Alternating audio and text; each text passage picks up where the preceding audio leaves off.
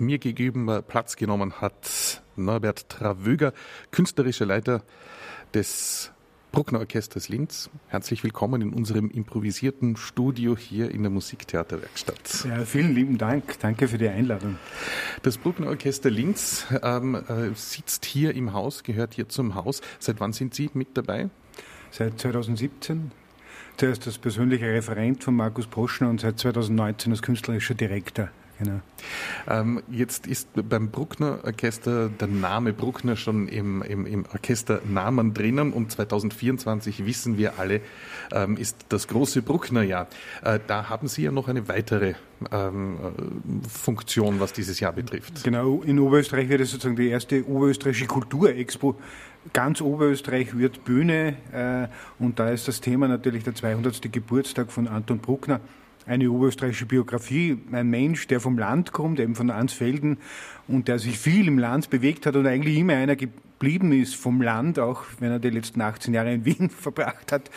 Äh, äh, und da haben wir sozusagen ganz, ganz vielfältiges Programm in dieser Expo von Ausstellung bis zum Klangwald, von Tanzperformances bis zu Sportveranstaltungen, bis Theaterstücken, immer sozusagen im, im Austausch mit den Dingen, die draußen am Land auch passieren, wo wir andocken, wo wir in Resonanz gehen. Das heißt, diese Funktion haben Sie jetzt in ihrer Person und sind für viele andere Institutionen zuständig und nicht nur für das Bruckner Orchester. Genau. Ja. Das Bruckner Orchester selber, ähm, ähm, vielleicht können Sie ein bisschen etwas äh, darüber erzählen, hat ja hier im Haus sehr, sehr viel zu tun. Nicht nur das klassische ähm, äh, Orchester, sondern spielt auch bei den Musicals und so etwas mit. Genau, eigentlich eines der vielseitigsten Klangkollektive Österreichs, das zweitgrößte von der Mitgliederstärke. Äh, wir sind 130 Musikerinnen und Musiker und sozusagen von der Aufhängung her gleichermaßen Theaterorchester, Opernorchester, Musical, Operettenorchester wie Symphonieorchester gibt es eigentlich nur ein zweites, das ähnlich, aber anders aufgehängt, das sind die Wiener Philharmoniker. Dadurch ist natürlich eine immense Expertise, weil wir im Haus von Musical bis zur großen deutschen Oper, Freischützpremiere ist da, Strauß, bis zu eben zeitgenössischer Musik, vieles bedienen in verschiedenen Besetzungen aber auch auf den Konzertpodien, also sagen, ich glaube, das Verhältnis ungefähr 60, 40 in unserer eigenen Reihe, in den Konzerten der Liefer im Brucknerhaus, in unserem Zyklus in Wien oder sonst wo auf der Welt, äh, sozusagen eine unglaubliche Bandbreite und ich würde auch sagen, so in der Vielfalt eine Exzellenz, das macht uns auch aus und ist vielleicht auch etwas typisch Oberösterreichisches, sozusagen vielgestaltig, vielfältig zu sein und doch immer eine gewisse äh, zwischen Tradition und Avantgarde sozusagen in diesem Feld sich irgendwie zu bewegen, auch eine Sehnsucht nach, nach der Vielseitigkeit. Wenn das Wort jetzt vielgestaltig vorgekommen mhm. ist, äh, das Bruckner Orchester unter Markus Poschner ähm, äh, gibt jetzt ja auch momentan gerade die Edition der Bruckner Sinfonien in allen vielen Gestalten heraus. Ja. Wo, wie weit ist man da mit dem Projekt? Äh, von unserer Seite ist ja gemeinsam mit dem Radiosymphonieorchester Wien dem ORF-Orchester, äh, sind wir mit den Aufnahmen fertig. Einmal ist es wirklich ein riesiges Projekt, weil... Wie viele äh, sind jetzt eigentlich? Wie viele sind von Ihnen? Es werden 19 CDs sozusagen, aber die, die erste gibt es in zwei Fassungen, die zweite in zwei, die dritte in drei, die vierte in drei, fünf, sechs, sieben, einfach, achte in zwei, mit der neunten ist er nicht fertig geworden. Dann haben wir noch eine Nullte, eine annullierte, die zwischen der ersten und zweiten sitzt und eine Studiensymphonie. Also kommt äh, unglaublich viel symphonisches Material, aber das eine ist sozusagen die quantitative Sache, dass das sozusagen erstmalig versammelt in einer CD-Box erscheinen wird. Aber es ist eine richtige äh, Abenteuerreise, eine Entdeckungsreise. Also sozusagen auch in der Freilegung dieser Musik ein anderer Zugang noch dazu vom Ursprung. Wir, wir, sind das Kollektiv, das sozusagen wie kein anderes auf dieser Welt mit dieser Materie, mit, mit diesen Ganglandschaften beschäftigt sind, noch dazu äh, in der Heimat Bruckners aber auch sozusagen wie, wie das jetzt in der Person Bruckners auch, das ist ja viel Weihrauch, Pathos drüber. Der Musikant Gott, das sind so unnötige Stichworte, die so äh, anekdotisch an ihm kleben. So hat sich in die Musik doch auch so ein bisschen dieses Wagner-Pathos eingeschrieben, das auf in den Partituren nicht unbedingt immanent ist, aber sozusagen schon zu Lebzeiten ein bisschen von den Schülern auch gepflegt wurde.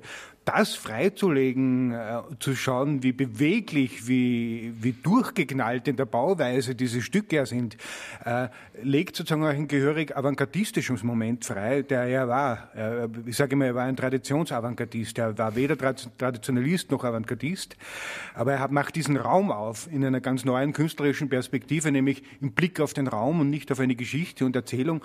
Und insofern ist das schon, also auch die weltweite Resonanz auf die ersten Aufnahmen schon äh, äh, auch im Sinne fast einer historischen Aufführungspraxis dann mal genauer zu schauen und zu erkunden, was ist in den Partituren und wie singt und tanzt man denn in Oberösterreich, ohne patriotisch zu sein, aber das, das ist auch in diesem Bruckner Klangraum drinnen sagt Norbert Travöger. Er ist künstlerischer Direktor des Bruckner Orchesters Linz und hat eine umfangreiche Playlist für unseren heutigen Tag uns zur Verfügung gestellt. Jetzt könnten Sie natürlich annehmen, das würde nur aus Bruckner Sinfonien mit dem Bruckner Orchester Linz bestehen. Es waren natürlich diese Aufnahmen auch dabei. Dann war aber zum Beispiel auch Seven Nation Army dabei. Ist, das, ist das jetzt irgendwo äh, eine, eine versteckte Bruckner Referenz, auf die ich nicht Ja, ja absolut. Äh, und das fand ich sehr bemerkenswert. Äh, dass quasi über die über, Jack White, über die White Stripes in diesem Song, den ja sozusagen der in vielen Stadien dieser Welt, ich bin kein Fußballfan, aber ich, das kann man ja nachlesen wird erzählt, den kennen ja wahnsinnig viel, dass dieses Thema dieses Songs eigentlich das Thema, das Riff der Bruckner 5 ist. Und das finde ich phänomenal, sozusagen auch das jetzt freizulegen und sagen, das ist Bruckner. Äh, und, und sozusagen eigentlich eine sehr populäre Spur zu ihm auch freizulegen. Und da gibt's mehrere. Und das, dieser Song ist ein großartiges Beispiel, weltumspannend äh, bekannt dafür. Dann Ohren aufsperren und genau nach Bruckner suchen bei einem der wohl, wie wir jetzt gerade gehört haben, bekanntesten Riffs der letzten Jahrzehnte, Seven Nation Army.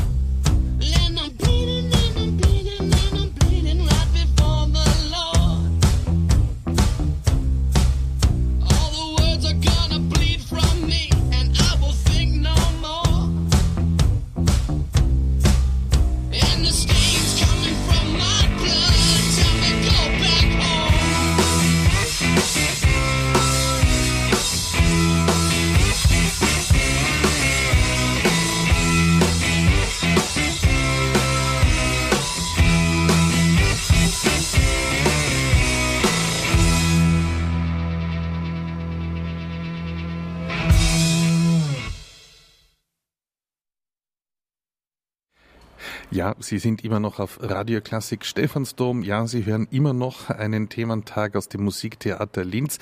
Das waren die White Stripes mit Seven Nation Army. Und wie wir gerade vorhin von Norbert Travöge gehört haben und ich habe es jetzt auch das erste Mal bewusst gehört, wenn Sie vielleicht auch genau aufgepasst haben. Ja, hier hört man wirklich die fünfte Sinfonie von Anton Bruckner durch in diesem Stück. Eine Frage jetzt kurz einmal weg von Anton Bruckner. Kommen wir zu Norbert Travöger. Sie sind ähm, studierter Flötist und haben sich in, in Ihrem Leben auch immer intensiv mit den äh, Flöten beschäftigt. Da waren unter anderem äh, Luftikusse. Was sind Luftikusse? Das ist quasi äh meine Improvisationen hat ein oberösterreichischer Schriftsteller mal als Luftikusse bezeichnet. Jetzt habe ich sozusagen dieses Format, diese äh, äh, Flöten-Improvisationsminiaturen äh, haben immer den Namen Luftikus mit dem Datum dabei, je nachdem, wenn sie erklingen.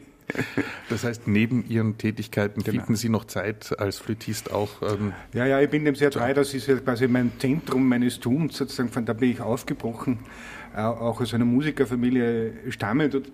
Bin ja sozusagen Lebensthema Bruckner äh, mit acht in Vaters äh, Schallplattenschrank. Sozusagen, mein Vater war Professor an der Bruckner-Uni. Wir sind so eine Flötendynastie. Meine Schwester Karin Bonelli ist Flötistin bei den Wiener Philharmonikern. Mein Onkel war auch Flötist. Äh, da ist sozusagen die Flöte zu Hause. Und ich bin auch über die Bruckner 4 gestolpert und es war für mich wie ein Entdecken einer Höhle. Also wir haben auch im Wald Höhlen entdeckt, aber diese Bruckner 4 ist mir sozusagen zur Höhle geworden, fast ein bisschen beunruhigend, dass aus Erwachsenenperspektive kleiner Jüngling, blass, achtjährig und, und Bruckner 4 Tag und Nacht hörend. Aber das ist so eine Lebensleidenschaft, äh, die letztlich auch zu dem geführt hat, ohne einen Karriereplan zu haben, was ich jetzt mache. Mit einem anderen Komponisten haben Sie sich auch intensivst auseinandergesetzt, mit Balduin Sulze. Wie ist das gekommen? Äh, das ist natürlich, äh, irgendwann läuft man sich über den Weg und wir haben sozusagen persönlich eine große, waren in großer Resonanz und auch sehr befreundet in den letzten Jahren und irgendwann kam dann der Auftrag oder die Anfrage, ob ich die Biografie von ihm schreibe, was mir eine große Freude war. Äh, auch so eine oberösterreichische Figur, auch lustig, ein Improvis improvisierender äh, Orgelspieler, noch dazu ein Ordensmann, aber auch so diese, dieses Vielgestaltige, das ist wahrscheinlich, und das war dann eine sehr, wirklich äh, eine sehr große, tiefe Freundschaft, die mich mit ihm verbunden hat und äh, mit seinem Tun und Schaffen, das nicht nur in Oberösterreich sozusagen groß wirksam war. Aber Orgel selber, Sie spielen nicht Orgel, oder? Ja, aber ich liebe Orgel, weil ich ich war natürlich, äh, ich komme vom Land, aus Schollerbach, auf Oberösterreich, aus Bad Schallerbach.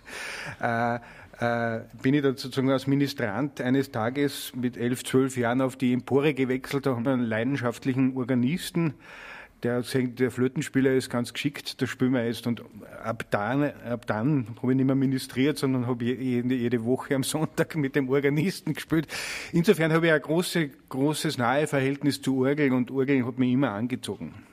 Sie haben auch in Ihrer Playlist noch ein Orgelstück mitgenommen. Was ist das für eines? Äh, ist ja, mein Bruckner war ja sozusagen ein weltberühmter Orgelimprovisator, ein Domorganist zwischen 55 und 68, bis er nach Wien gegangen ist und hat im alten Dom gespielt. Äh, diese Christmann-Orgel, die dort, wurde auch zu seiner Zeit ein bisschen romantisiert. Und äh, man, allein die Geschichte rührend, wie er 68 ging, sich auf, vor dem Spieltisch hinkniet und an die Seitenwand Lebewohl hineingraviert, äh, zeugt von sozusagen dieser Verbindung auch zu diesem Instrument. Das ist das einzige Autograph, das im alten Dom bis heute zu sehen ist, wenn man es weiß. Äh, aber dieser originale, der alte Dom, der sozusagen noch wie die Orgel ganz original ist, ist ja ein Zeugnis dieser Bruckner Zeit. Das ist unberührt, das ist alles erhalten geblieben.